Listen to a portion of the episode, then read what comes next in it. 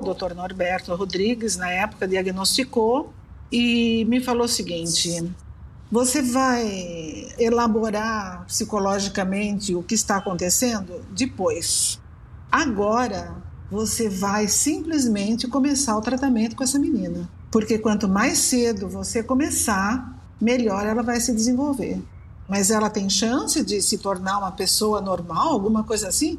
Ele falou o seguinte: você faça tudo por ela e não espere nada. Olá, seja bem-vinda, seja bem-vindo. Esse é o Futuro que eu previ, um podcast da Previ, onde a gente ouve histórias de pessoas que sonharam, planejaram e realizaram. Neste episódio, vamos conhecer a Berenice Souza, mãe da Emília e fundadora da APABB. Meu nome é Berenice Souza. Sou aposentada do Banco do Brasil já há um bom tempo. A minha origem é uma origem humilde. Quando eu era criança, a gente morava no que a gente chamava de cortiço.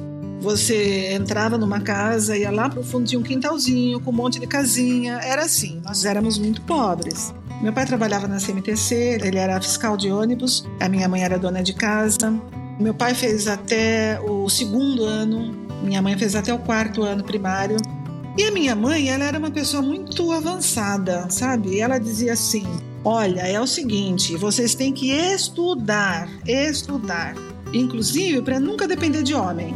Para o meu irmão, ela dizia assim: Você precisa aprender a cozinhar e a lavar tua roupa, para nunca você depender de mulher. a minha mãe era uma figura muito interessante. Berenice, ou Berê, como gosta de ser chamada, viu no Banco do Brasil uma alternativa para continuar seguindo os conselhos de sua mãe. Eu entrei no banco em 71, passei no concurso. Nos primeiros concursos que entraram mulheres, acho que foi o segundo ano. Aí fui trabalhar na Agência Centro de São Paulo. Eu fiz ciências sociais, gostava muito, muito, muito. Até hoje estudo filosofia, essas coisas, eu gosto muito. E na época eu era estudante e o Banco do Brasil era meio período, eu conseguia sair do banco e ir para a cidade universitária, estudei na USP. Eu entrei no Banco do Brasil porque era um emprego bom, meio período, me permitia estudar, né? Berê tinha apenas 19 anos quando entrou no Banco do Brasil. Era 1971 e ela, como toda jovem, tinha muitos interesses. Eu fazia parte de movimento negro. Fiz teatro, eu fazia dança. Eu era muito voltada para arte e cultura. Sempre estudei muito, sempre gostei de leitura, de filosofia, literatura, poesia, sabe? Mas então, sua vida mudou. Ela já havia se formado em ciências sociais e trabalhava na agência Campinas quando soube que estava grávida de uma menina. Em 82, nasceu a minha filha, Emília, com paralisia cerebral. Eu demorei um pouco para perceber que ela tinha algum problema. Ela piscava de vez em quando o olho de uma maneira estranha. Eu achava que era dor de ouvido, ela era bebê. Mas assim, o pai dela e amigos ao redor eram pessoas da área de saúde. E o pai dela falou, não me falou nada, mas falou assim: é o seguinte, eu gostaria muito que você conhecesse o Norberto e for, levasse a Emília no Norberto, que era neurologista. Bem, dali eu fiquei sabendo que ela tinha paralisia cerebral decorrente de uma lesão no cérebro do lado esquerdo que paralisou todo o lado direito dela. Tinha microcefalia e a, essa hemiparesia do lado direito. E ela era uma bebezinha. Ela tinha, quando o primeiro piscadinha, de olho que ela deu, que me chegou a, a esse caminho, ela tinha cinco meses, né? Emília tinha muitas necessidades, mas isso nunca abalou Berê. Pelo contrário, seu amor pela filha lhe deu forças para seguir. Eu sei que tem muitos pais que vivem assim como se fosse um luto, né? Porque esperava uma criança de um jeito e aquela criança não veio daquele jeito, mas eu não me abalei, não. Não fazia parte da minha personalidade, do meu modo de ser na verdade, eu levei essa questão até assim, de uma forma normal, com muita alegria, levando ela para as fisioterapias, etc. A Emília eh, foi uma coisa maravilhosa na minha vida. É assim, como se eu estivesse andando por uma rua, alegremente por uma rua, e de repente virasse uma esquina. E na hora em que eu virei esquina era outra história, outra coisa, outra vida, outro, completamente tudo. Quando a Emília nasceu, eu tinha 30 anos. É uma guinada mesmo. Eu tenho uma vida assim dedicada à Emília. Quem é mãe de deficiente sabe o que, que eu estou falando. Os meus planos, eu tenho que adaptar os meus planos a ela. Mais que adaptar seus planos, Berê adaptou sua existência.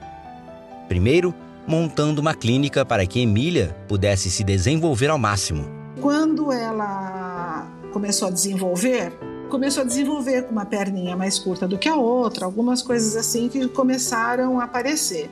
E o pai dela, que era fisioterapeuta, ficou muito indignado que ele achava que era a fisioterapia que era mal feita. Não era, era porque era a história dela mesmo. Mas aí nós montamos uma, uma clínica para cuidar dela, chamada Nave. Essa clínica, para ela, foi um sucesso. Ela começou a andar dentro dessa clínica e tudo mais. E nós somos a falência. A Emília ficou ótima e nós somos a falência muito cedo. Ela tinha três anos, dois, três. E nesse momento difícil, foi nos amigos do banco que ela encontrou o caminho para dar um segundo passo ajudar a desbravar o caminho da inclusão. Há, há muitos anos atrás, na Agência Centro, assim, os pais se reuniam, punham os meninos na, na mesma escola. Eu tinha minha turminha no banco, de amigos, etc. Nessa ocasião, eu chorava muito de vez em quando também. Aí teve uma colega minha que ela se comovia com isso, mas ela não me falava nada, mas de vez em quando ela me via assim, meio que eu já estava começando a procurar outras coisas mesmo. Aí um dia ela chegou para mim e falou assim: Berenice, você sabia que o Banespa tem uma associação de pais chamada PABEX? Porque a minha irmã trabalha lá e eu sei que existe essa associação lá. É, por que, que você não vai lá procurar entender e descobrir, né? Sem saber ainda por quê e muito menos aonde isso a levaria, Berê foi atrás da APABEX e conseguiu marcar uma conversa com o presidente da entidade. O nome dele, Ariovaldo. Aí eu contei para ele a minha história e ele falou assim: por que você não abre uma associação como essa lá no Banco do Brasil? Eu falei, eu abri uma associação como essa? Ele falou, é, vai lá. Aí nós vamos ser entidades irmãs, um ajuda o outro. Eu falei, imagina, eu não tenho a menor capacidade, nem sei o que, que é isso, nem nada. Eu sei que eu saí de lá assim, meio zonza até pela, pelo que ele falou, né? Pronto, Berenice tinha acabado de virar mais uma esquina da sua vida.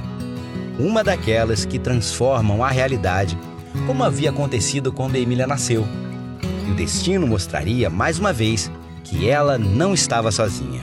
Eu tinha um amigo meu que era sindicalista, o Paulão. E eu falei assim: como é que eu junto pessoas? Eu vou conversar com o Paulão. O Paulão deve entender um pouco disso. Ele falou assim: olha, você não sabe, o nosso gerente que está vindo para cá, o Geraldinho, e que eu tô sabendo que ele tem uma filha especial. Tem também o Ayrton, que ele também tem uma filha especial. Olha, por que você não fala com o Geraldo? Quem sabe ele te dá uma luz? Eu falei: eu vou conversar com ele. E, poucos dias depois, a oportunidade que ela esperava apareceu. Nós tínhamos um clubinho nessa época que a gente se encontrava de vez em quando, no final do expediente, ia para lá. Aí Geraldinho gostava de tocar violão, ele sempre estava lá. Aí eu fui lá, eu falei assim: Geraldo, eu queria conversar com você porque me disseram que você tem uma filha especial. Arregalou um olho assim, ele falou: Vamos conversar lá dentro então. Aí eu contei para ele a história, contei dessa história da Pabex, que eu tinha conhecido e que eles tinham falado a respeito, que era uma coisa legal, de de, de repente eu tentar alguma coisa no banco. Aí ele pegou, teve uma hora que ele levantou, ele bateu na mesa e falou assim: Vamos fazer uma dessa aqui no Banco do Brasil. Eu falei: Nossa, vamos? É, então vamos, né? Aí nessa época estava chegando o Hermano, o Hermano estava vindo para São Paulo porque tinha um filho especial e queria procurar melhores condições de tratamento para ele. Nos encontramos, nós quatro, e falamos: quer saber de uma coisa? Vamos fazer, vamos fazer isso aqui, vamos tentar. Aí o, o Geraldo conseguiu uh, pegar o nome de todo o pessoal que trabalhava na cidade de São Paulo e que tinha registro na CACI como tendo um filho com deficiência. E aí nós fizemos uma reunião, uma grande reunião, que era à noite, depois do expediente, num andar meio vazio de lá da, da, agência centro de São Paulo, um andar muito grande. Eram reuniões sempre meio chorosas, tá? Esses nossos encontros duraram um ano. Foi durante o ano de 86. Em 8 de agosto de 87 foi fundada a APABB. Associação de Pais e Amigos de Pessoas com Deficiência dos Funcionários do Banco do Brasil. Proteger quem mais se ama na vida é o que move a Berê, toda mãe e todo pai. A Previ sabe disso e é para ajudar você nessa missão que existe a CAPEC.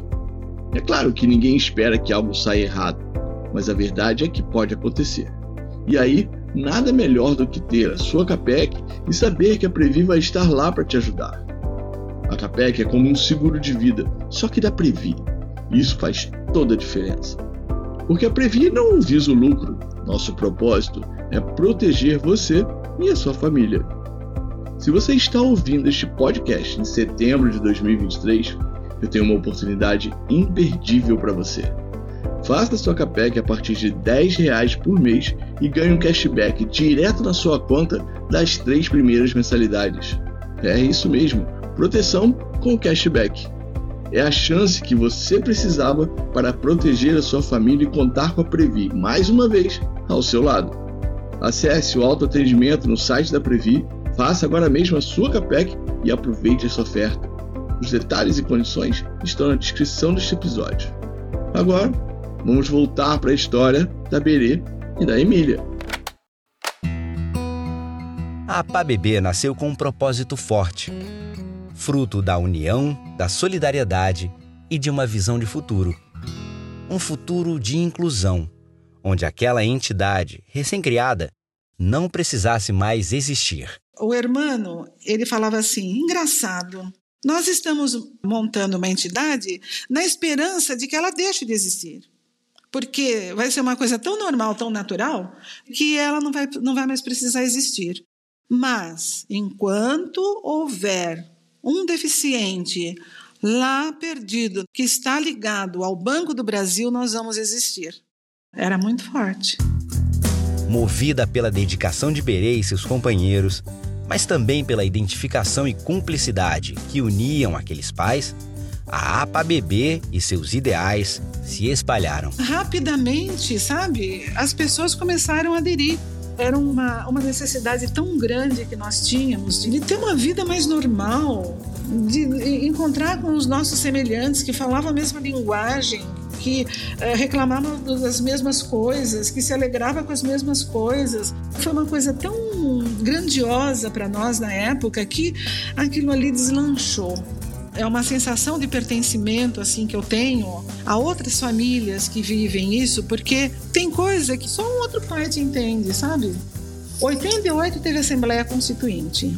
Nós nos unimos e fizemos um grande trabalho com todos os procuradores e advogados, enfim, entidades nós fizemos um grande trabalho de unir sugestões sobre deficiência para enviarmos à Assembleia Constituinte. E fizemos isso.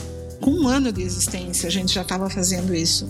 Nós começamos a ser procurados. Por exemplo, tinha uma colega nossa, a Janete Esmeraldo, ela foi transferida para o Ceará.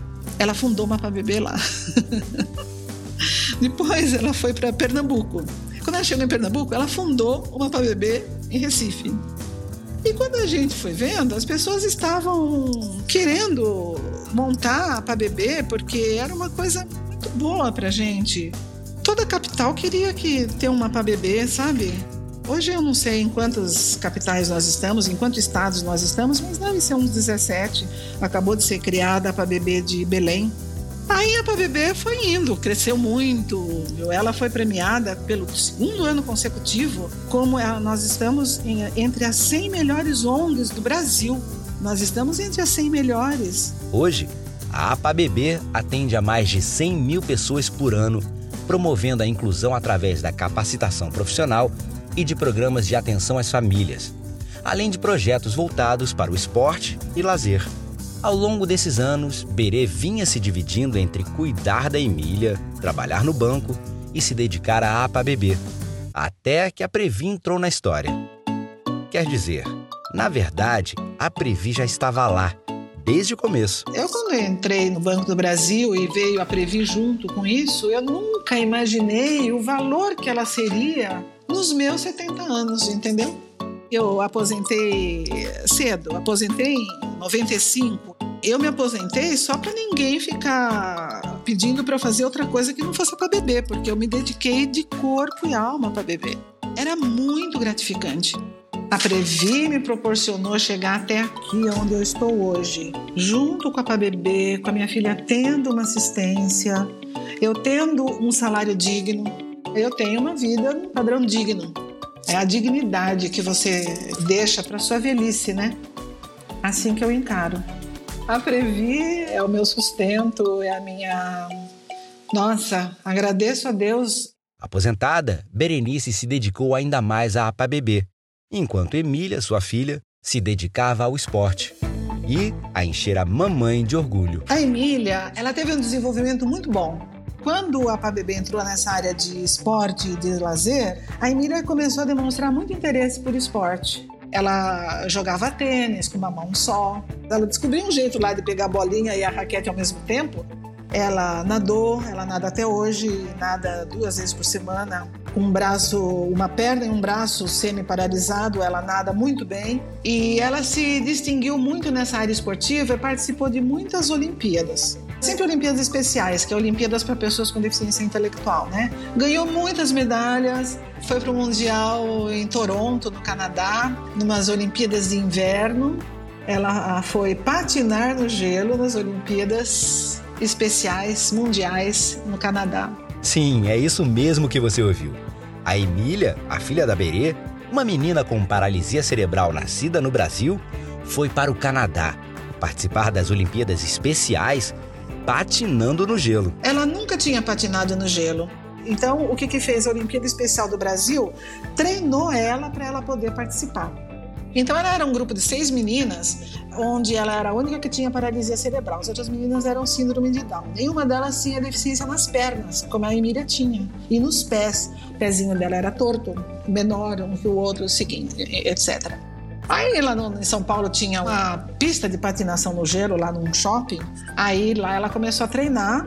Cada vez que ela caía, eu ia pro lance, chorava. Meu Deus, não dá, não vai dar. Ela caía, caía no gelo. Ai, meu Deus. Aí o, o instrutor dela era Vinícius Savioli, que até hoje está na PAVB. Eu falava, Vinícius, não vai dar, Vinícius, foi um engano. Como essa menina vai patinar no gelo? Tá, tudo bem, mãe. Você que não vai mais assistir mais os treinos, tá bom?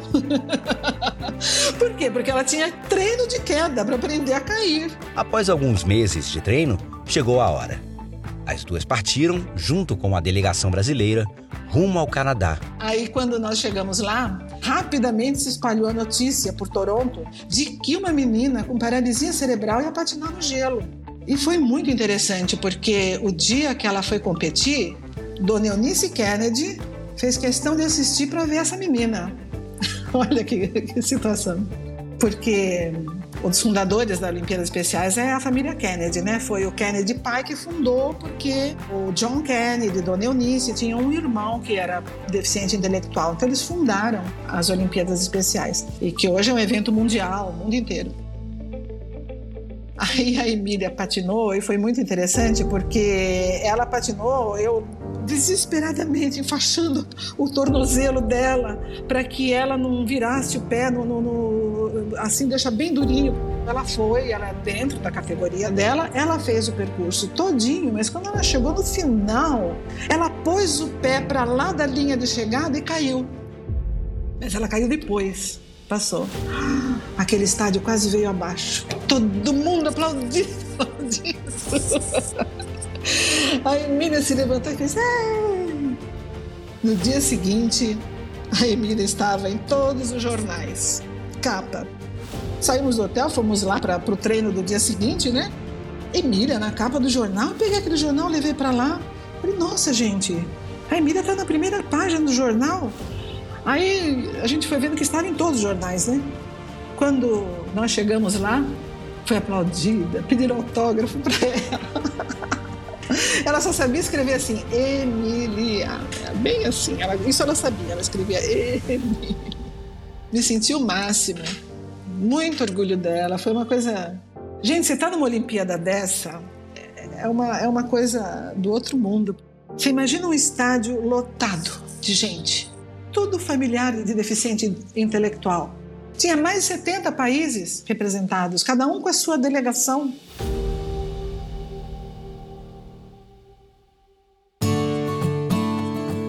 Hoje, Berê e Emília moram no litoral de São Paulo e seguem fazendo planos para o futuro.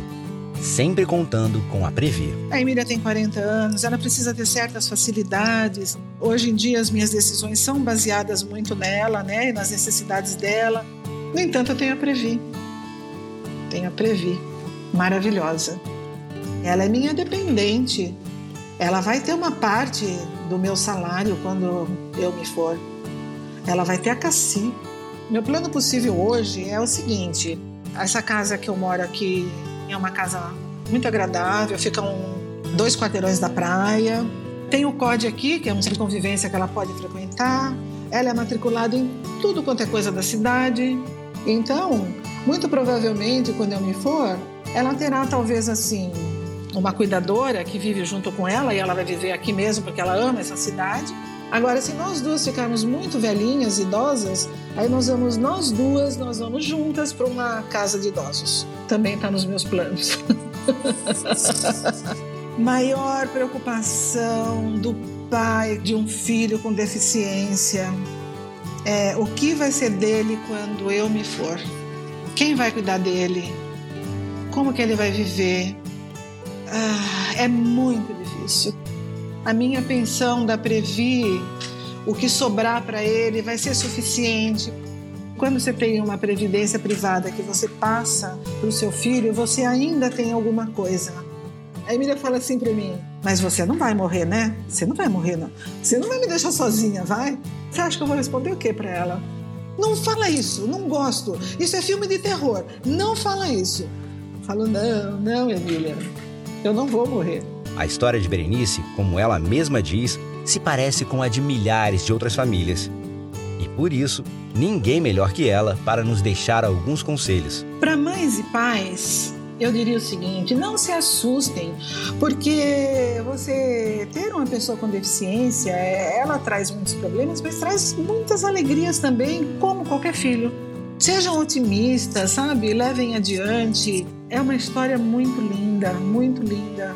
Tem todo mundo voltado para isso. E eles merecem, eles merecem mesmo. O que, que você aprende? Não sei, nem saberia dizer. Meu amor por ela é muito grande. O que eu diria para as outras pessoas, colegas meus que têm a Previ, que estão nativas, jovens, cuidem da Previ, muito bem cuidada. Cuidemos com todo o carinho da nossa Previ para que ela sempre seja um fundo de pensão que possa nos acolher, porque a velhice chega para todo mundo. E assim, apoiem as entidades que trabalham com deficientes, apoiem a PABB. Nós temos que entender que nós também temos um valor muito grande. Nós, como indivíduos, nas pequenas coisas, nas minúsculas coisas, você pode mudar uma pessoa quando você diz bom dia para ela. Você pode mudar um grupo quando você começa a pertencer a ele. Nós temos que acreditar em nós mesmos. Nós precisamos aprender a fazer a coisa certa sempre. Em todas as situações, a você fazer aquilo que é certo. Não sei, acho que eu não tenho mais nada a dizer, não. E nem precisa, Berê. Nem precisa. Esse foi o futuro que a Berê previu, o podcast da Previ, onde a gente ouviu histórias de uma pessoa que sonhou, planejou e realizou. Acompanhe e apoie a APABB fazendo uma doação. Você pode saber mais pelo site apabb.org.br. E não se esqueça de assinar o feed do Futuro que eu previ no seu tocador de podcasts, para não perder nossos próximos episódios. Até o próximo!